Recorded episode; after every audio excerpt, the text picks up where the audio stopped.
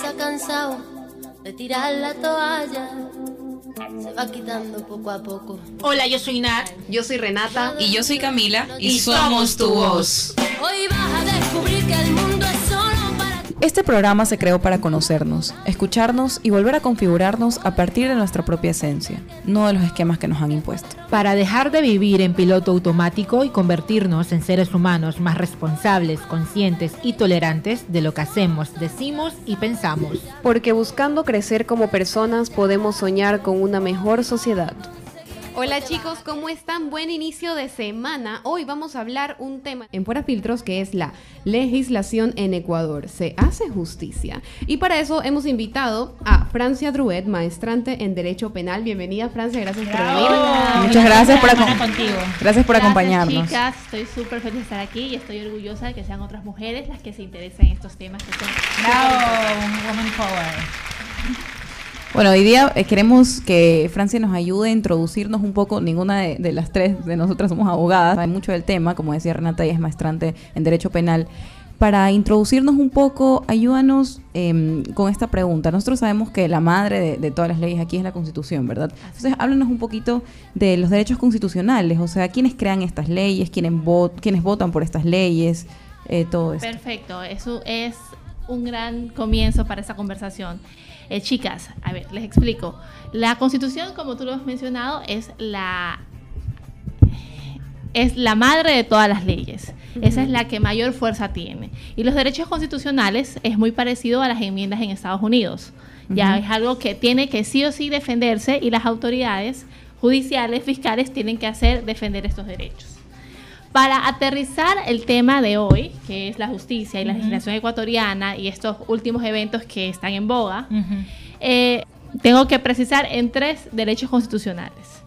Ya, porque son muchísimos, son algunos. Están en el 76 de la Constitución y son muchos numerales y dentro de esos numerales hay una subclasificación. Entonces, para no quedarnos en ese tema, Claro, Francia, además que para el, el ser humano com- común y corriente como nosotros, Exactamente, tienes toda la razón. Y voy a aprovechar esto que acabas de decir para decirles a todos que yo voy a tratar de hacer esta explicación de forma súper sencilla, comprensible. Perfecto, como, para un, como que- un diccionario para Exacto, para dejar de lado el tecnicismo y los términos Perfecto. legales y me disculparán los abogados que me escuchan, pero los aspectos prácticos. Bueno, lo que te estaba comentando. Me voy a, me voy a, eh, me voy a detener en esos tres principios. Primero, el debido proceso. Ya, toda persona tiene derecho al debido proceso. ¿Qué es el debido proceso? Es que se cumplan eh, respetuosamente las garantías ya cada etapa que la prueba tenga cierta solemnidad, que cumpla ciertas formalidades para que sea válida en un juicio. Ya, eso correcto. como primer punto, el debido proceso. El segundo, la tutela judicial efectiva. ¿ya? ¿Y la tutela judicial efectiva qué significa? Es el derecho que tenemos todos, todos los ciudadanos, a acudir a los organismos para que se nos, se nos solucione una pretensión Claro. basado en derecho, no basado en, en cualquier cosa, es basado en lo que dice la ley. La ley. Ya, Y por último, que me parece que es de los más importantes, la presunción de inocencia. Y la ley lo, lo tipifica así. Toda persona será, será inocente hasta que una sentencia declare lo contrario. Ya. Claro. Ahí empieza la distinción. Y ahí, y yo no, no, no estoy criticando ni juzgando a la opinión pública, yo creo que es, No, no, es algo importantísimo. Importantísimo. Pero eh, el principal problema es el desconocimiento de las instituciones. Entonces hay que empezar a diferenciar que la prisión preventiva y la sentencia son dos cosas totalmente, Totalmente diferentes. diferentes. ¿Nos puedes explicar un poco más acerca de Claro esto? que sí. La prisión preventiva es una medida que obliga al procesado a comparecer al juicio. Claro. Ya, Y esta prisión preventiva tiene sus reglas, tiene sus formalidades y así también tiene unas justificaciones para que no te imponga la prisión preventiva. Claro. La sentencia, por lo contrario, es la sanción final. Es, en palabras súper sencillas, es el castigo. ¿ya? Y, y esta sanción se da después de que se haya comprobado una responsabilidad. Claro. Ya después de que se haya seguido un proceso. Francia, todas, todas eh, las personas acusadas son como eh, pueden aplicar a la prisión preventiva, son como candidatos para la prisión preventiva. No todas. Eso depende del delito, del tipo del delito, se depende de la edad de la persona procesada y depende también de la pena. Claro. Entonces no es. Y, y yo sí, yo, yo, créanme que he pensado mucho ese tema y yo sí entiendo la sensación de insatisfacción de la gente, de los ciudadanos comunes. Cuando ves todavía que es tan evidente que hay un problema y que... es que- Exactamente, yo sí, Sí. siento y, y lo justifico en, en un problema estructural. Y esto, en serio, espero que me, me haga entender. Miren, en la prisión preventiva, como hemos hablado, es una medida, eh, primero que la Constitución te dice que es el último recurso, lo último que se debe aplicar. ¿Por qué? Porque todavía la persona es inocente, Claro. todavía no se ha seguido el proceso. Claro. Entonces, cuando, eh, por ejemplo, una de nosotras, Dios no lo quiera, estamos procesadas, pero justificamos que tenemos un trabajo, que ustedes chicas cumplen aquí un horario, que tienen un trabajo, que bajo su carga, no lo sé, tengan hijos, tengan familias, o que tengan un bien, un inmueble o un mueble que pueda justificar después una caución. Lo puedes dejar en garantía, por ejemplo, un carro, lo dejas en garantía y dices, bueno, me voy a defender en libertad. Claro. Eso nadie se lo inventa, eso se llaman arraigos, arraigos laborales, arraigos patrimoniales, arraigos sociales. No es que cualquier juez se lo inventa o yo me lo invento, eso está en la ley. Y está en la ley no para leerlo, está ley- la- en la ley Para para, hacerla. hacerlo, para aplicarlo. Entonces, ¿qué Independientemente si la persona es culpable? O No, o- porque todavía no lo sabemos, No lo porque sabemos. estamos en una etapa previa. Entonces, ¿qué sucede? Por ejemplo, el delincuente común, la, la persona que te roba en la calle, la persona que te, que te sustrae tu celular, tu computadora, o que por claro. ahí te va maltratando, el delincuente tal el cual. delincuente común, Claro. y sin ser peyorativo, pero es, es una realidad social. El delincuente común, ¿qué pasa con el delincuente común? No tiene los arraigos, no tiene la capacidad económica que tal vez todas aquí tenemos. Entonces, de todas maneras, ahí empieza el problema estructural. Que las leyes, el arraigo, la prisión preventiva, de de- indirectamente está encaminada para cierto tipo de personas. Para una persona. Para una persona de Sí. clase baja que ni siquiera puede costearse la defensa técnica particular. Claro, hablando de la estructura de estas, de estas leyes, queremos preguntarte a ti, ¿cuáles tú crees que son los pros y los contras de esta constitución? No, es que a, a- a eso iba dirigida mi pregunta. Lo que pasa es, y, y, y así súper mi humilde opinión, es que si tenemos una prisión preventiva que está encaminada para la clase más débil, para la clase más pobre, Claro, claro. empieza ese sentimiento de insatisfacción de la gente y empiezan, eh, ¿por qué a tal persona sí le dieron prisión preventiva? ¿Y por qué a tal persona no le dieron prisión preventiva? Y ahí- En- empieza esta... Es que es tal vez porque las personas que, a las cuales se les da prisión preventiva son capaces de fugarse. Ese es un gran problema también. Ese es un gran problema. Y por ejemplo, se me ocurre a mí, inversión en tecnología. En vez de poner como, no sé, este, muchos abogados estarán de acuerdo o no, que la prisión preventiva es de última ratio y que tiene que ser el último recurso del Estado y que es inconstitucional ponerte una prisión preventiva si es que no se ha comprobado que en efecto ha sido culpable o hay una, una responsabilidad penal. Se me, y con esto cierro, Sí. se me ocurre poner grilletes electrónicos a todas las personas para que no exista peligro de fuga. Ajá. Pero eso que requiere una inversión del Claro, Estado una en inversión muy fuerte. Inversión del No Estado, lo no ves. están A mí- preparados. Exactamente. A mí me parece muy irónico que justamente como lo estamos planteando nosotros, parecería que quienes tienen un cierto nivel socioeconómico son eh, quienes, digamos, Son Tiene más facilidades. eh, exacto. Sin embargo, eh, yo quiero hablar de una realidad muy, muy fuerte en nuestro país, que es la corrupción a en menor o mayor No, nivel. Yo conozco de cerca eh, dos casos muy injustos. De verdad que si los hablo en serio, hasta me cambia el humor, porque te juro que no soporto ver cómo funciona aquí eh, el, eh, la, la injusticia, ¿no? Por ejemplo, conozco a alguien que presenció, y, y de esto quiero, quiero hablar, ¿no? Por, por estamos hablando de la prisión preventiva. Conozco a alguien que presenció de cerca un accidente de tránsito. Él era el carro que iba atrás y la persona obviamente que, que generó la colisión se dio a la fuga. Esta persona, eh, es, alguien que yo conozco, ¿no? Se bajó a ayudar y al momento que llamó a emergencias y todo, eh, esto, él estuvo tomando el pulso a la persona que estaba accidentada, lo estuvo ayudando, llegó la ATM y no te largo la historia, el chico habiendo presentado sus documentos habilitantes, tenía su licencia al día, su matrícula, todo en orden y más que nada su carro estaba en perfecto estado. O sea, ¿cuál otra prueba más evidente que su carro estaba en perfecto estado, que no había sido parte de la colisión? No. Sin embargo, estuvo cuatro meses, eh, lo, lo tuvieron, lo retuvieron hasta que pudieron comprobar con la investigación que él no tenía nada que ver. Ya. Ya, ¿Por qué? Porque no tuvo dinero o no quiso coimar. Y así mismo conozco muchos otros casos que, o sea, te pide Claro. la gente del ATM o sea, lamentablemente, yo sé que estoy exponiendo algo que es un tema muy sensible, te piden de frente dinero para que no se procesen las cosas. Es, un tema sensible con el cual todos nos sentimos identificados. Bueno, vamos a seguir hablando entonces sobre la prisión preventiva. Chicos. Claro, yo creo que para cerrar ese tema, eh, ¿qué, ¿qué opinas? Ayer hablábamos con otro abogado también, nos decía, para mí la prisión preventiva es un parche para todo lo que está mal estructurado, eh, es inconstitucional, viola tus derechos.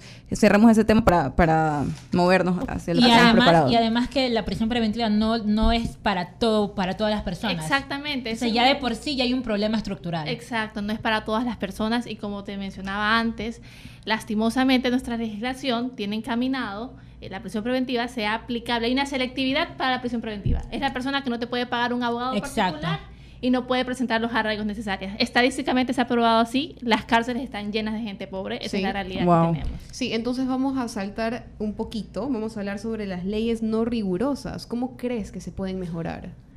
Leyes no rigurosas. Ok, es que aquí es un, es un tema que a mí me apasiona mucho. Por ejemplo, perdón Francia, pero antes de eso, ¿puedes explicar qué son las leyes rigurosas para las personas que no lo sepan?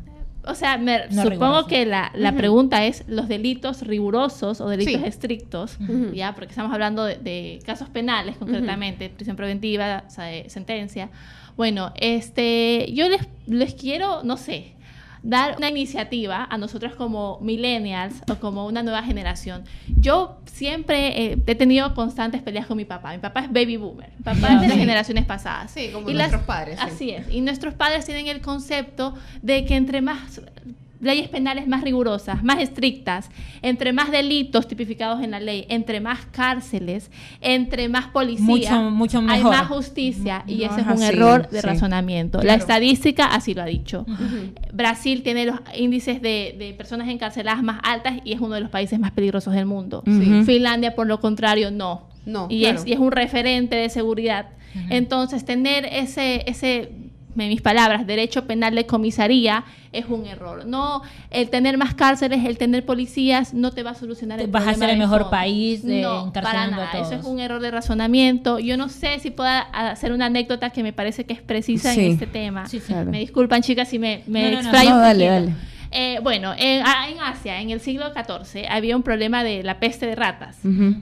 Entonces, como política, se inició una campaña de que cada ciudadano, por cada cola de rata, que representaba la muerte de una de estas ratas, de una especie de control, le da, otorgaban este, un incentivo económico. Digamos, 5 dólares.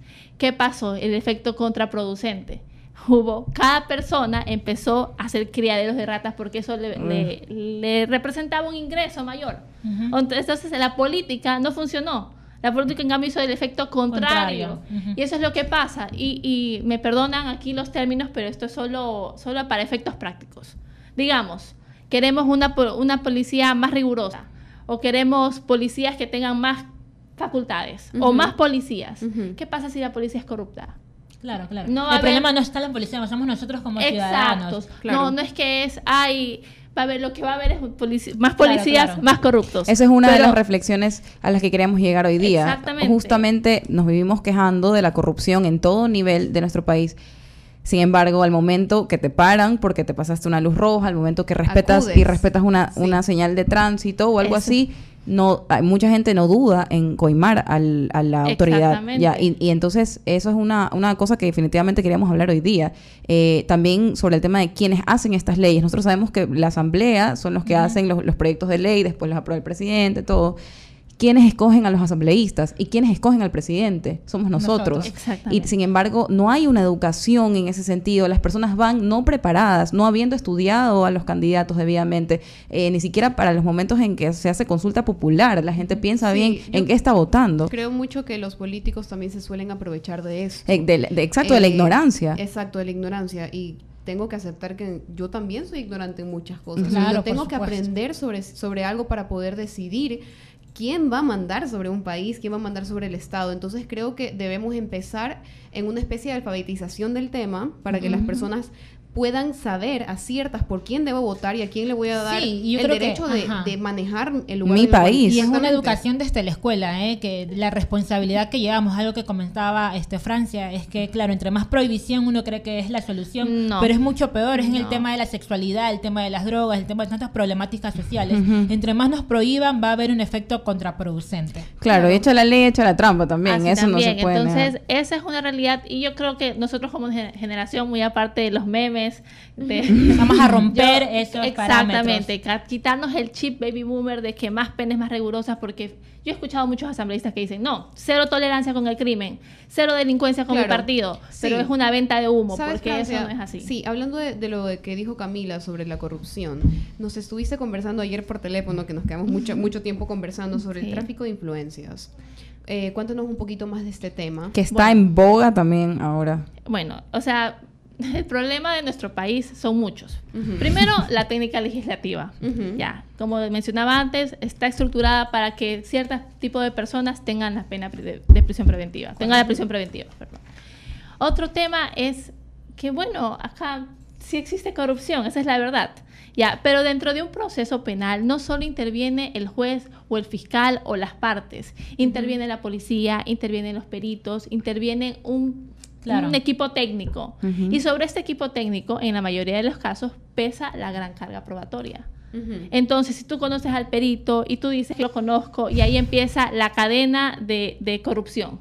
Claro. Ya. Y el tráfico de influencias es un delito autónomo que se trata precisamente de, de saber, ah, yo conozco a persona y yo coimo por acá. Y por aquí tuve una sanción. Está pésimo, está, pero yo Pero- creo que el problema inicia desde lo- el concurso de mérito y oposición. Yo creo que debe ser totalmente objetivo y yo no, no te puedo decir la solución, pero yo sí considero que un examen mm, no representa, o, o los cursos no representan realmente la capacidad o la idoneidad de un funcionario para, para poder juzgar algo. No, no lo creo.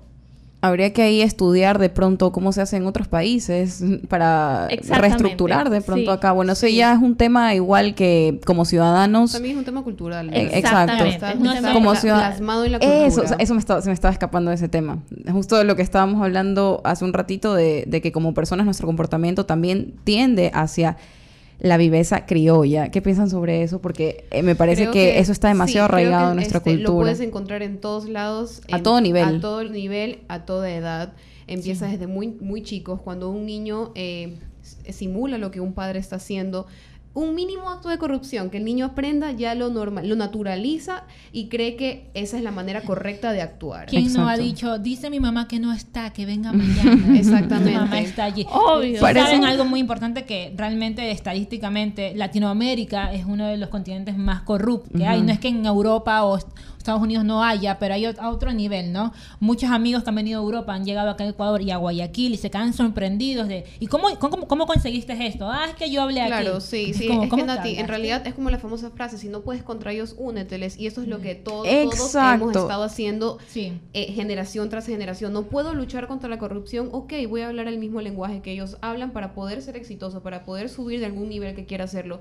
Tenemos que empezar a romperlo. Y en vez, en vez de quejarnos de la sociedad, de nuestro sistema, eh, hacer una, introspe- una introspección, realmente ver cuál es nuestro comportamiento. Desde el momento que tú estás copiando un examen, robando en un trabajo, eh, Sí. beneficiándote de cierta Una forma por tu... blanca ajá, también afecta. ll- Llegando a algún lugar como por palanca y todo, tú también estás siendo parte de un sistema corrupto. ¿no? Eso no solamente se da en los niveles más Y altos. eso también afecta mucho la, la famosa palanca. ¿Cómo yo Sí. llego a un lugar? Necesito corrupta. palanca, necesito tener un padrino o una madrina.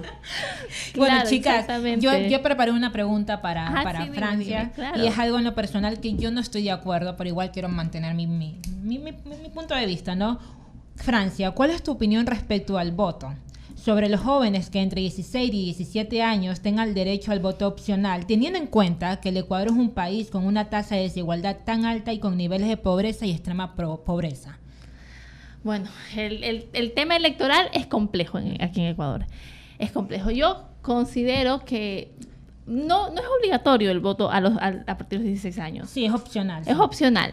Pero a mí no me molesta, te soy sincera, no, no me molesta. Yo creo que desde muy pequeña sí tuve ese interés en la política y para bien o para mal, yo trataba de informarme un poquito más y el derecho al voto de una persona que ya tiene por lo menos conciencia de la realidad nacional no creo que sea tan el tema de la pobreza ya es otro tema estructural. Es Claro, un tema de, de- llegar. de- O sea, de invertir, Claro, de y- inversión. Y, tú haces estas leyes dando la opción a jóvenes, sabiendo cuál es la realidad del país, que no todo el mundo Claro, tiene porque todo el mundo puede aprovechar y, y tiene un oportunismo Y en lo personal, en- yo no estoy de acuerdo que el voto sea obligatorio, porque mm, no, debería ser opcional. Debería ser. Eh, Francia, ya mismo se nos acaba el tiempo. Queremos Ay, que no, por favor, pena, sí, queremos que por favor nos ayudes a introducir un poco nuestro tema de mañana. Mañana tenemos como invitada a la abogada del caso de Roberto Malta, que ahorita está sonando muchísimo. Eh, los medios le han dado bastante atención. Y queríamos igual preguntarte qué piensas acerca de cómo se ha llevado a cabo el proceso, porque ha recibido muchas críticas. Incluso La, la jueza tuvo que dar una rueda de prensa al respecto. ¿Qué, También qué quisiéramos, piensas? perdóname, también quisiéramos saber acerca de la, de la avalancha mediática que ha tenido el caso. ¿Crees que beneficia o perjudica? También queremos saber eso. Cuéntanos. Ok, este, primero tengo que decir esto, a mí se me hace muy delicado pronunciarme sobre un proceso que yo no he llevado. Yo, abogada, yo no he sido parte procesal, mejor que... Ujú. Pero eh, considero, y eso al respeto del criterio de muchos de, de mi de mis compañeros, eh, yo creo que lo que pasó es lo que tenía que haber pasado. ¿Por qué? Porque el caso le llegó a la doctora, a la Ujú. jueza, con un tipo penal. Entonces, si le llega con ese, en- en- con ese tipo penal, ella tiene que juzgar bajo la premisa de que está cierto tipo penal, 152, lesiones. Porque hasta ese momento el señor no había fallecido. Y como les dije antes, todo este proceso eh, está lleno de, de documentos, de pericias que lo aportan otras personas. Y si ya en el proceso te dan un informe de médico que te dice eh, de tal día a tal día tiene descanso el señor, tiene lesiones el señor, la jueza está supeditada a eso. No puede juzgar en base a lo que dice Twitter o en base Claro. a lo que dice Instagram o no, yo vi un usuario que, que puso el video porque eso no está en el expediente. Claro, a eso voy, sí. al, al debido proceso. ¿Crees entonces que esta avalancha mediática en redes sociales eh, hace un poco más lento el proceso? Le pone trabas. Sí, Sí. eh, sí, es- estropea todo. O sea, y esto con todo el respeto del mundo hacia los amigos familiares eh, y las personas que se han visto afectadas indirectamente por, por este caso, ¿no? Sabemos que igual las acciones que tomó la persona que cometió el, ¿qué será? ¿Cómo lo llamas? El, el- bueno, el accidente eh, que hubo em, infringió ciertas normas que se consideran se considerarán más adelante como agravantes para su para su sentencia entonces eso voy, ajá. yo O creo que al final caerá por su propio peso las cosas Exactamente, o sea, lo que decíamos antes, una solución efectiva, ahorita, hablando en conversaciones, por eso es tan bonito conversar, es poner grilletes electrónicos a todos para evitar estos peligros de fuga, para que todos comparezcan a la sentencia, al juicio final. Gracias, Francia, por estar Gracias aquí. a ustedes. Muchas gracias. Francia, Gracias, por tu Francia. conocimiento. Estás invitadísima próximamente a la Nos radio. encantó, aprendimos muchísimo y esperamos que los radios Nos sacaste de la también. ignorancia también porque, las, o sea, esto es un tema que deberíamos conocer todos. No necesitas ser abogado, necesitas No, saber no. tus derechos, las leyes y todo. Totalmente. Es tu mejor aliado para emprender en tu negocio. Encuentra más de 20.000 productos de belleza en las categorías de maquillaje, cuidado de la piel, uñas, capilar y mucho más. Mucho más. Consulta nuestros precios mayoristas y visita nuestros locales en Guayaquil, Quito, Machala o a través de nuestra página web dipaso.com.es. Dipaso, expertos en belleza. Sabemos que tus eventos son especiales, por eso, en Pastelería Adriana hacemos las tortas más exquisitas para ti. Pastelería Adriana, creamos deliciosos recuerdos. Bueno, vamos a seguir hablando y manejando el tema que, que quedó pendiente ayer. Vamos a hablar de la legislación en Ecuador. Se hace justicia y para eso le damos la bienvenida a la abogada Yael Carvajal. Ella es parte de la defensa técnica del caso de Roberto Malta. Muchas gracias Yael y bienvenida por estar aquí con nosotras. Gracias, chicas, gracias por invitarme. Bueno, eh, lo importante es que en este momento es poder esclarecer ciertas dudas que la gente tiene referente al caso. Yo, de hecho, estuve en la audiencia de flagrancia. eh, estuve ahí como parte de la defensa técnica de Roberto. Por supuesto, la familia en ese momento no tenía cabeza para absolutamente nada. Es más, yo estuve el día que se suscitó el accidente. Eres testigo. Aparte de ser la abogada, eres testigo Sí. de- de la- del caso. ¿no? Claro, yo Del lo suceso. llevé a Roberto en la ambulancia ese día. Eh, éramos varias personas. Obviamente, dos de mis amigas están algo conmocionadas. eh, y pues... Tomaste frente y sí, adelante. Sí, tuve que ir a la ambulancia, llegó la policía, fue un, un, tema bastante difícil y traumático porque no solamente estoy manejando el caso, cualquier caso de una persona que no conozco, sino... Tienes la parte emocional. Exactamente, viva. una persona que es mi amigo y creo que lo que lo caracteriza a Roberto es que es una persona excepcional. Claro todo el mundo lo conoce y sabe que no se murió cualquier persona, se murió una persona increíble, increíble una persona con una humanidad genial, eh, un buen amigo, un buen esposo, un buen hijo. Sí, de hecho fue por eso que eh, quisimos invitarte, porque aparte de que de que eres la abogada, eres su amiga. Entonces esto va a humanizar muchísimo el caso y también va a concientizar a las personas, aparte de enseñarles, vamos a enseñarles muchas cosas, va a concientizar a las personas sobre este caso. El día de ayer estuvimos conversando sobre las leyes. Eh, cuéntanos, ¿tú opinas, eh, qué opinas? ¿Las leyes son inconsistentes en el Ecuador? ¿Qué le falta?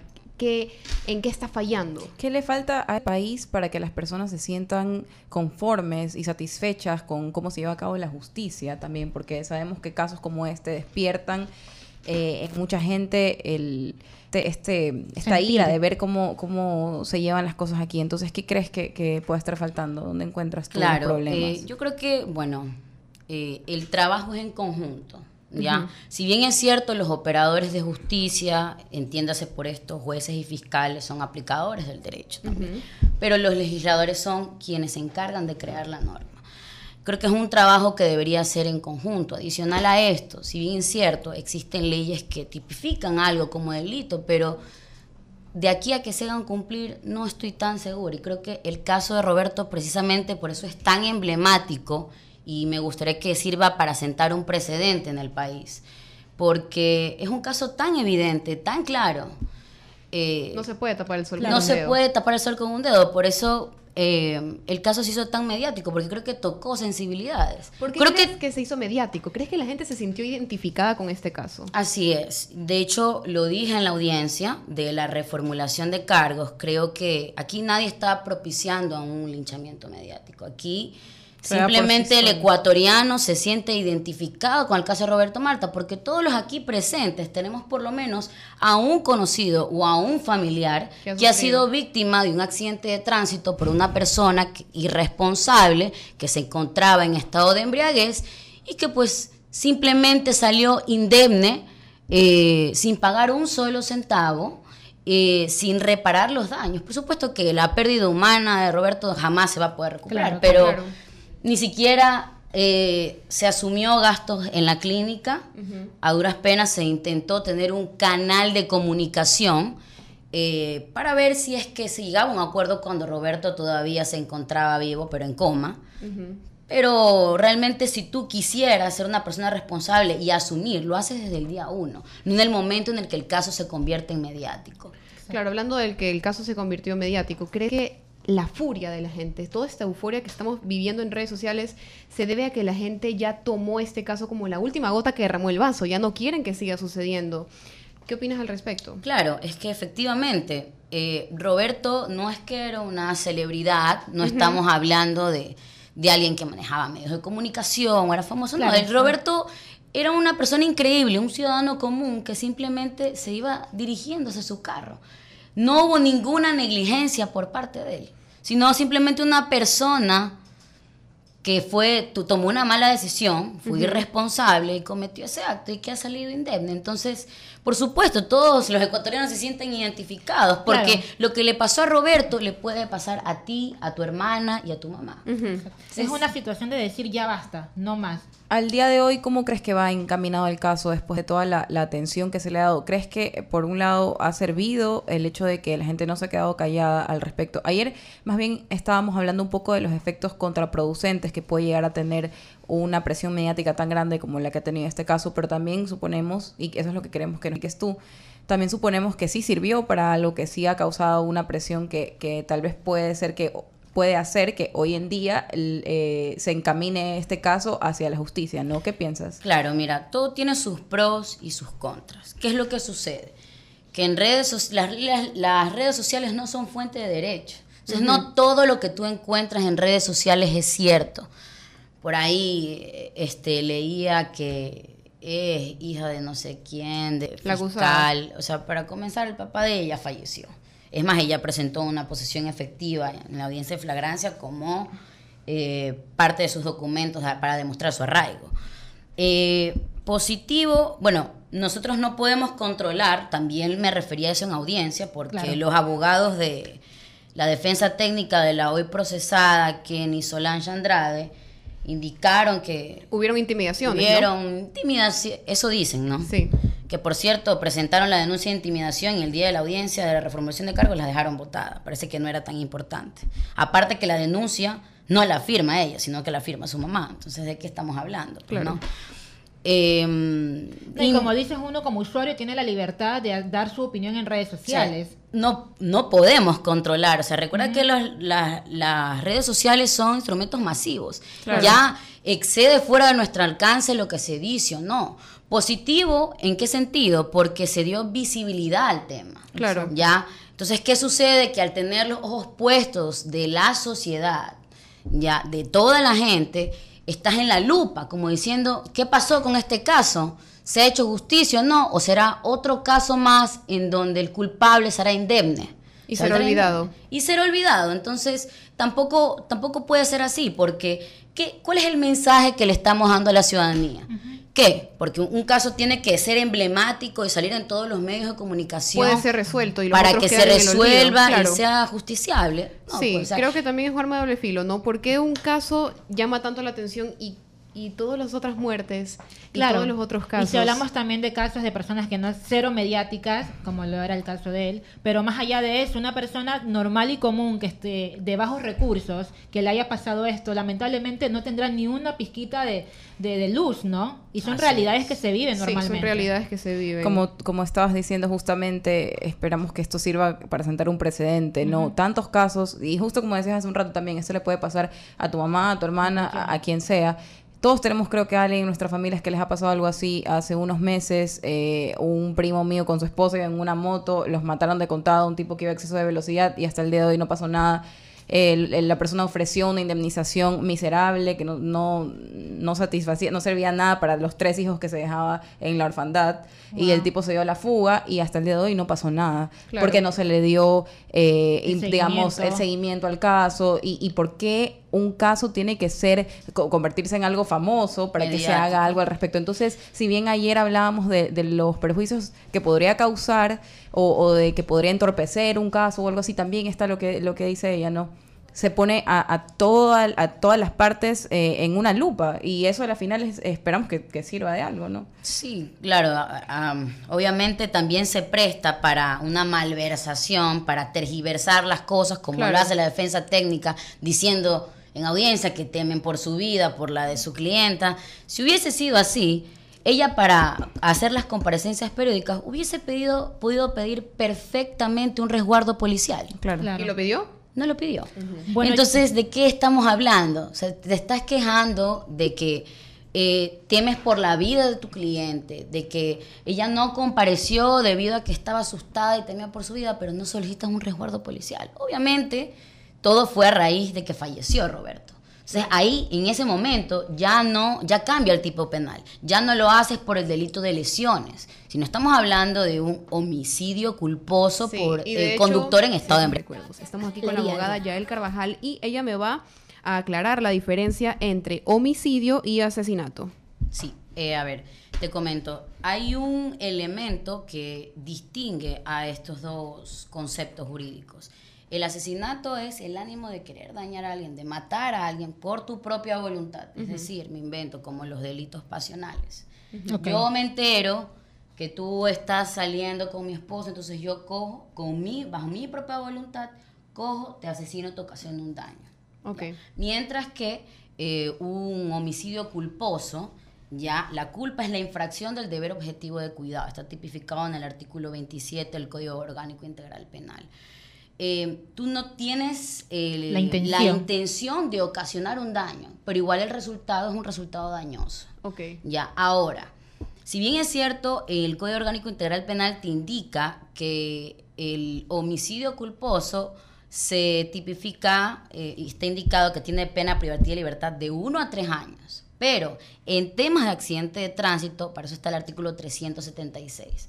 Conductor eh, que Está está, en estado de en embriaguez. estado de embriaguez o bajo el- la influencia de cualquier sustancia psicotrópica y tiene como resultado la muerte de una persona que es como el caso de Roberto. Es de hecho, se hizo la reformulación de cargos en base a dicho artículo. ¿Cuáles son los agravantes? Bueno, los agravantes en este específico caso, ya el mismo artículo tiene contemplado el estado de embriaguez. Pero adicional a esto, bueno, específicamente el caso de Roberto Malta, un agravante puede ser la fuga.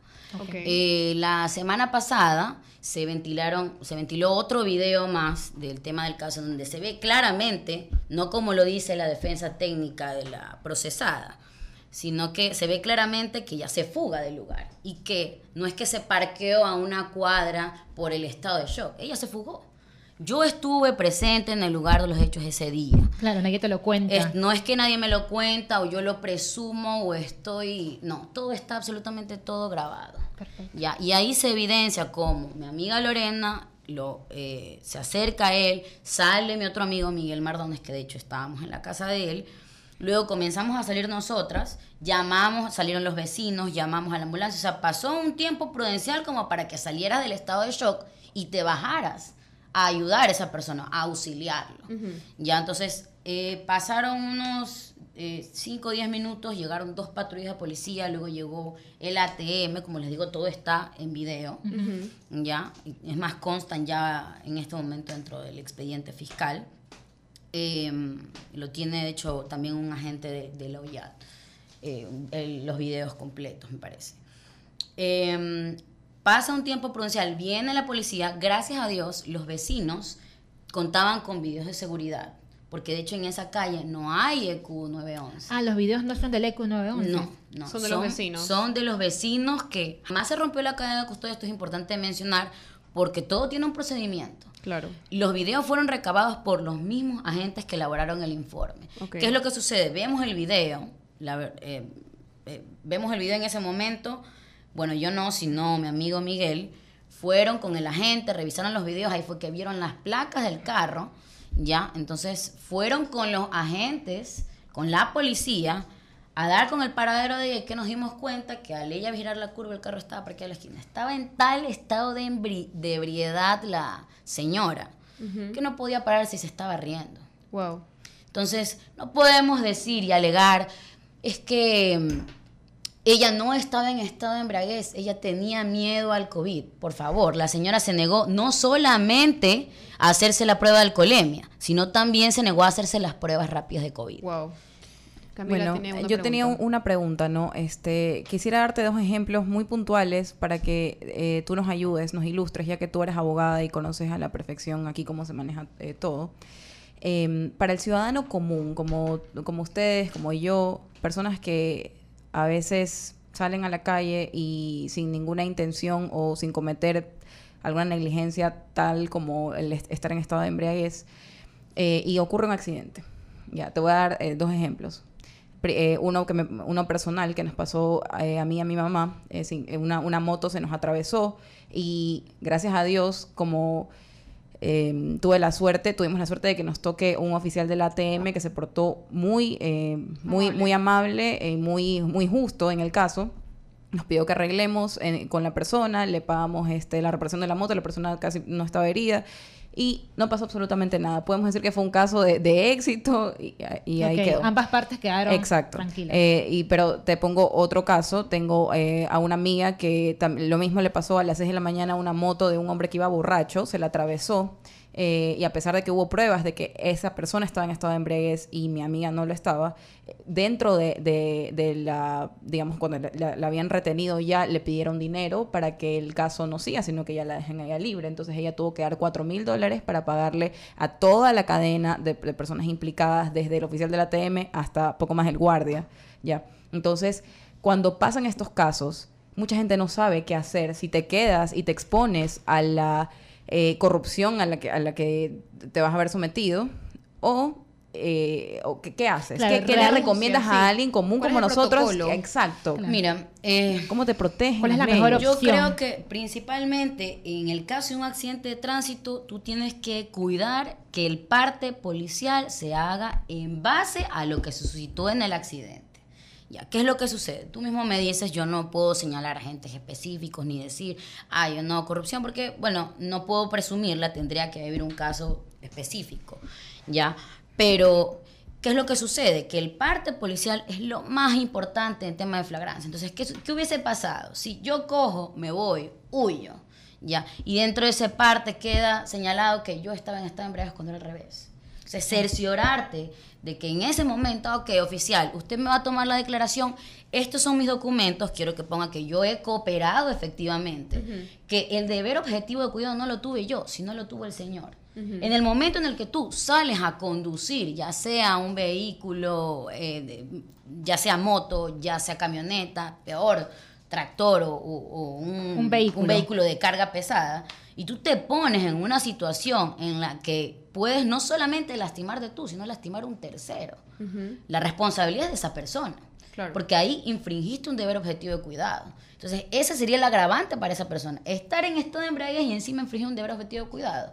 Obviamente, nadie sale a matar. En este caso, eh, los, los delitos de tránsito son generalmente culposos, pues, ¿no? Sí, ya Salvo que alguien lo haga con ese consentimiento, con la intención de matar a alguien, pero son Claro. generalmente culposos. Yo recomiendo siempre estar ahí al pie del cañón, Al pie del verificar, cañón, verificar que el que procedimiento se haga conforme, exactamente, Claro. conforme a derecho. Hay videos de seguridad, solicitar videos de seguridad, que el parte policial se haga en base a lo que realmente sucedió. Lo que en realidad pasó. ¿Y esto lo puedo hacer yo o tengo que específicamente contratar un abogado? Bueno, por supuesto, un abogado te va a dar los tips, qué es lo que tienes que hacer, cómo es actuar, cuál es el procedimiento, porque tú estás en ese momento Claro. En shock. en shock, no sabes qué hacer, estás asustada, no sé si estás sola, no estás sola. Entonces, obviamente uno se asusta. Por supuesto Claro. que siempre voy a aconsejar que busquen una asesoría legal decente, ¿no? Claro. Este, Pero- Yael, justamente eh, en toda la investigación que hicimos el- en el fin de semana, este, este término saltó bastante. Quisiera que nos los expliques un poco más, a- más profundo. Deber o- objetivo de cuidado. Mucha gente no sabe lo que significa. es una negli- constituye una negligencia, inobservancia o impericia. Y es decir que, mm, para ponerlo en palabras criollas, es un descuido. Entonces tú estás propiciando a que algo eh, malo suceda en el momento en el que tú descuidas, te descuidas de algo y no Claro. observas. eh, cometes una negligencia. ya Es negligente que tú te subas a un vehículo sabiendo que has tomado. Claro. ¿Para qué si existen los Ubers, Sí, InDriver? Hay tantas cosas, o sea, la Tantas vida maneras. tan- eh, la- como para arriesgar tu vida y Y la arriesgar, de la otros. vida- arriesgar la vida de alguien más. Ayer también estábamos hablando de, o sea, hay leyes, hay, hay cosas que son muy claras, como esa, que, bueno, a pesar de ser obvia, la gente igual no, no lo hace, ¿no? No coges un Uber cuando estás en estado de embriaguez, sino que agarras el, el- el vehículo y te vas a manejar tú. Pero hay cosas un poco eh, más difíciles, digamos, o, o- o cosas que de verdad las personas no saben. Yo ayer conversaba con una tía, yo le decía, bueno, yo agradezco que a mí en mi universidad y en mi colegio me enseñaron legislación y también así me enseñaron que si yo infringía alguna ley y si yo, así sea ignorante de la ley, no importa, porque igual estoy actuando con negligencia, igual estoy causando un accidente o un perjuicio. ¿Qué, qué pensarías o qué le dirías tú a, a las personas que no, no les dieron? Porque, por ejemplo, Nati nos, No nos contaba que a ella no sí, le dieron sí. legislación. A mí me dieron tres materias de legislación, entonces yo no puedo decir que no sé. Claro, lo que le decía también es en plan de que hay una- un tema estructural de injusticias, ¿no? A nivel Claro. nacional que hace que no todo el mundo tenga, Tenga la misma acceso. calidad y acceso a esta Acceso a esta información. información. Totalmente, pero debemos recordar que el derecho se entiende que todo el mundo Todo lo, todo, todo el mundo tiene que tener conocimiento. Hoy en día, así como tenemos el celular para chatear, tenemos el Google. Y Claro. podemos ser autodidactas. Cuando tú haces un examen, de, cuando tú vas a sacar tu licencia y vas a una escuela de conducción, ¿qué es lo que sucede? Te dan un librito y te dicen artículo tal, artículo tal, no debes hacer esto, puntos menos, puntos Claro, más de la de hecho, licencia. sí. Claro que obviamente no se conoce toda la a la perfección, pero sí tener una, Una idea, idea básica de lo claro, correcto. En realidad, sí, la- la- leer, informarse Hay Sí. que ser responsables en ese y sentido. ser Es responsable. que, claro, en, en la actualidad que vivimos, donde todo ese mundo digital abarca la realidad, creo que ignorar ya es un pecado. Si Sí. tenemos Facebook, ¿por qué no podemos usar Google? Claro, aclarar así es, algo. exactamente. totalmente. No, además dijiste algo muy importante, eh, abogada, y es que el, del momento que uno coge un vehículo, es consciente y tiene que ser responsable de que a partir que te subes, arrancas, hay una gran posibilidad de que pasen Por cosas. supuesto, Entonces, en ese momento cuidado. está siendo negligente. Claro, siendo y ya se nos acaba el tiempo, así que lo último que te vamos a pedir es tu opinión. ¿Qué, qué, qué crees que debería suceder de ahora en adelante con este caso que fue la última gota que derramó el vaso? Mira, yo creo, eh, mi opinión muy personal es que de nada nos sirven leyes que te tipifiquen un delito si no se hacen cumplir. Claro. Si las personas que cometen dicho supuesto salen indemnes, no, o sea, entonces quiere decir que el día de mañana yo voy, cojo, atropello a alguien y no pasa nada. Las leyes son burladas en este país. Exactamente, entonces nos llenamos de, ay, que el procedimiento, que es que la cadena de custodia, pero por favor, el caso de Roberto fue lo más evidente. Yo fui súper clara en la audiencia yo le indiqué a la jueza en el momento de, de que calificó la flagrancia que había una gran probabilidad de que Roberto falleciera y que el caso se derivara en un homicidio culposo. Lo dije, este, lo resalté muchísimas veces. Eh, la otra parte presentó una planilla de, de servicios básicos de la mamá, una posesión efectiva que constituye una mera expectativa de derecho, un contrato de arrendamiento de un local que ni siquiera era de ella. en Todo esto para no para que no le pongan la prisión preventiva. Exacto, para eh, eran sus documentos arraigo y una factura, unos pagos al SRI de la actividad económica de ella que creo que era cosmetóloga, si mal no recuerdo. Entonces yo No califica. yo Sí, lo que no. hice fue decir, eh, yo no considero que esos elementos sean suficientes como para que ella eh, efectivamente comprobar que comparezca a la audiencia. Y así fue. Hoy está prófuga, no ha pasado nada, no han asumido ni un solo centavo.